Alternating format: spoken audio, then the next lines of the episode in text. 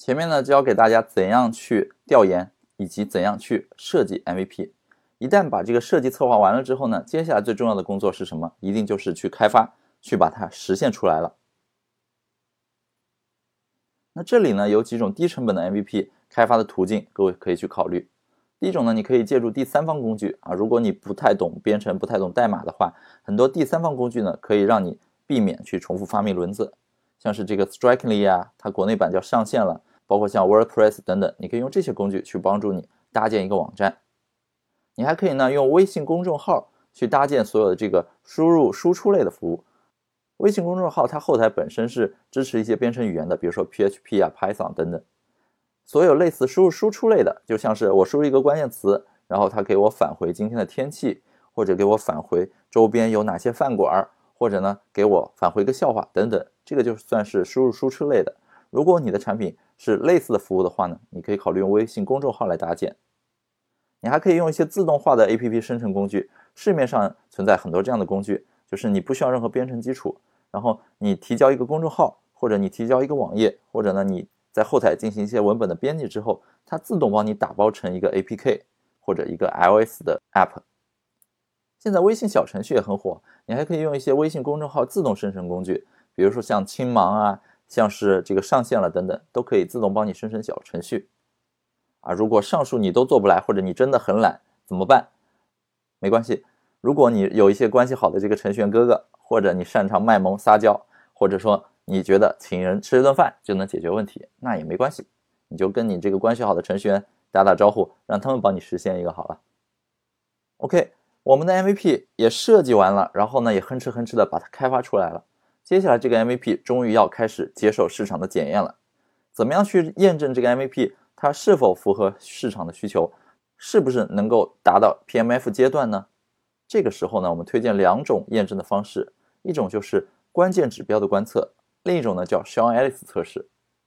关键指标的观测呢，就是指你通过一些跳出率啊、停留时间啊、啊，包括像每次访问页面数啊、回访频率啊、客户生命周期价值啊等等。这些基本的维度，这些关键指标，对你这个产品是否达成 PMF 做一个分析啊？有哪些常见的关键指标呢？这里呢给大家列举一些常见的关键指标量化标准的一些模板。那这个模板具体的数字是多少呢？要结合你的产品所在的行业，你的产品它所处的阶段来进行一个制定。你不要直接套用我这个东西啊，并不是适用所有的东西，它只是给你一个参考。有哪些常用的这个关键指标量化标准呢？包括哎，四流能达到多少？百分之三十、百分之五十、百分之八十，还有新增 DAU 能够超过多少多少？你的产品能够达到多少的用户量？它这个天花板多高？然后呢，用户每周使用你这个产品超过多少天？作为 SaaS 类产品呢，它还有一些别的标准，比如说这个付费转化率能不能超过百分之五、百分之十，或者说 Lifetime Value 比上 Customer Acquisition Cost 是不是大于三？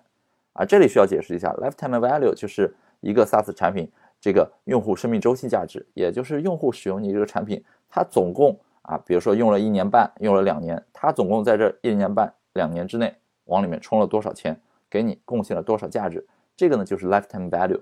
而 CAC customer acquisition cost 呢，就是为了获取这样一个客户，你耗费了多少成本。那如果你的 LTV lifetime value 除上你的 CAC 大于三。也就是说，你花一块钱获取了一个用户，这个用户在整个生命周期里能够给你带来三块钱，那这样的生意它才是一个靠谱的生意，你这样一个商业模式才真正算是能够运转起来。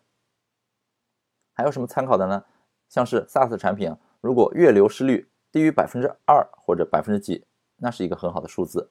它月毛利达到多少，或者说用户获取成本的这个回本时间少于多少多少。那么这些呢，都是去衡量一个 SaaS 产品它是否能够达成 PMF 的一些很关键的量化标准。当然，我们在看指标的时候啊，不要单一从某一个维度啊，只看一组指标。我建议大家就是在产品不同阶段呢，我们循序渐进的追求所谓的三连胜，就是指标的门槛由低到高，越来越难。如果说在这种情况下，这个指标能够更好的达成，那说明你的产品只是一步步的。更加接近于一个成熟市场的这个需求了。这里最常用的三连胜呢，就是这三个指标。第一个就是能体现出一种有显著意义的新用户增长，这是第一胜。第二个连胜呢，就是能够有用户留存。接下来第三连胜呢，就是有意义的产品使用行为。如果说你的产品一上来用户增长很好看，接下来呢用户留存还很好，最后这些留存下来用户呢，他们采取了一些行为啊，比如说他付费了，他有电商购买转化的行为等等，那这些呢就是有意义的产品使用行为。那围绕这个三连胜呢，我还是举一个例子，像美国的这个 Snapchat，也就是 Facebook 它的一个很强有力的挑战者，也是月后积分这个模式的最早的发明者。这个 Snapchat 在早期爆发性增长的时候呢，它就有一个很漂亮的三连胜。首先，它有一个有显著意义的新增用户的增长，当时它刚推出啊，很快就达到了每天能有二十万新增下载，并且呢，这个新增用户的加速度呢越来越快。第二呢，就是 Snapchat 不但它这个新增用户量很猛啊，这个用户的留存还很高，百分之五十的这个下载用户呢，次日啊都会留存，都会保持很活跃。接下来第三连胜呢，就是这个平台上啊有意义的用户的使用行为也很活跃。Snapchat 呢，它就统计了一下，发现每天啊这个活跃用户啊都能够上传高达十张以上的照片，那这个就是一个非常可观的活跃的数字。所以你看，这样一个产品，当初它怎么能够去挑战 Facebook，最终怎么样能够这么快上市，都是因为它这个指标呢很漂亮。用 MVP 去验证一个产品能不能达到 PMF 的另一种方式呢？这里叫所谓的 Sean Ellis 测试，它也是这个增长黑客概念奠基者 Sean Ellis 在他的作品里提出来的一种观点，并且他也亲自验证过。什么是 Sean Ellis 测试呢？就是你把这个 MVP 呢给别人用，用了一阵子之后。你告诉这个用户说：“对不起，你以后再也无法继续使用这个产品了。”如果说有百分之四十的人因为你说的这句话呢，对此表示了非常失望，OK，那么你的产品就说是达到了 PMF 阶段。而如果大部分人他的反应只是“好吧，不能用就不能用了啊”，或者 “OK，那我找别的”，那这个时候呢，说明你的产品它可能还没有达到这个 PMF 阶段，它的这个价值主张呢还没有办法打动用户。或者说市场上有更好的替代品，你的产品呢不足以替代它。当然，Sean Ellis 测试呢是根据他个人经验进行了一个测试。那他也特别提及了这个测试呢有一些注意事项。首先，第一个注意事项呢就是你最好对用户进行这个问卷调查，而不是口头询问。因为口头询问呢，很多时候别人碍于情面啊，他会给你一个很肯定的、很积极的回答。但是呢，问卷。而且最好是这种匿名的问卷，很多时候呢能够反映出一些客观的情况来。第二个，多少调查问卷这个回复能够得到一个比较靠谱结论呢？需要爱丽丝建议呢，你最好能拿到四十到五十个回复，这样呢才更加有助于你来做判断。第三点啊，你在找这些调研用户的时候呢，并不是说随便什么人，或者你刚把这个 MVP 给他用了两下啊，点点戳戳了两下，这样的人你就马上去征询他的意见。你应该把你这个调研问卷呢发给符合下面三种情况的用户。第一种就是他体验过你产品核心功能；第二种呢就是至少使用过两次；第三就是过去两周内使用过。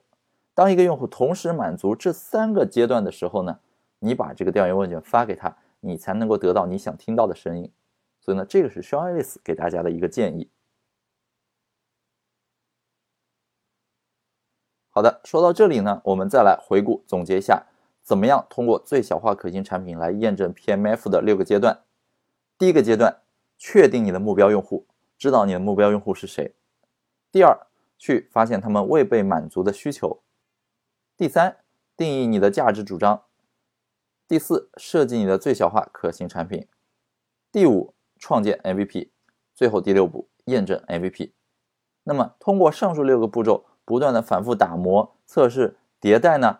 这个时候如果顺利的话呢，那么你的产品呢，最终就能达到 PMF 阶段。恭喜你，你就可以撒开膀子，正式大踏步的迈上你的这个创业之路了。